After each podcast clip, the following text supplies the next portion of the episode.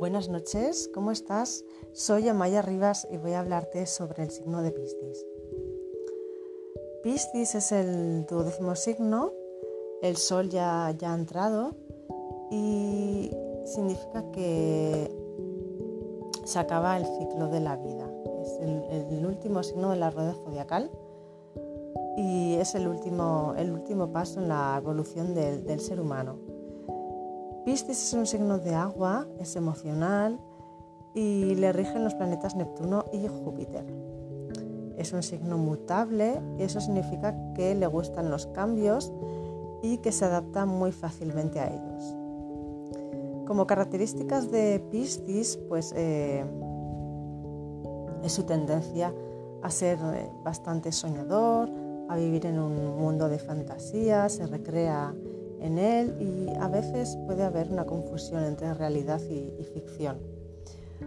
Él le corresponde la casa 12, el área 12 que tiene que ver con el subconsciente, con los finales, tiene mucho que ver también con la espiritualidad, la capacidad de empatizar y de sacrificarse por los demás. Si tienes una fuerte influencia de Piscis en tu carta natal, eh, tienes mucha conciencia social, te encanta ayudar a los demás haciendo grandes sacrificios, no te importa sacrificarte y, entregarte y sientes que lo que les ocurre a los demás eh, es como si te pasase a ti. Mm, empatizas mm, demasiado a veces eh, con los demás, con lo que te pasa, con lo que le pasa a los demás es posible también que te repliegues muchas veces en tu mundo de fantasía, en un mundo irreal y te pierdas en él. Piscis también necesita salvar a los demás y a veces ser, salvado de alguna forma. Esta energía eh, a veces puede también hacerte, bueno, eh, confundirte o tener adicciones. Mm, mucho cuidado con esto porque es la energía baja de Piscis, de Neptuno. Es em, alterar el grado de conciencia, pero muchas veces se recurre a alcohol o ciertas sustancias para escapar de la realidad. Tu signo opuesto y complementario es Virgo.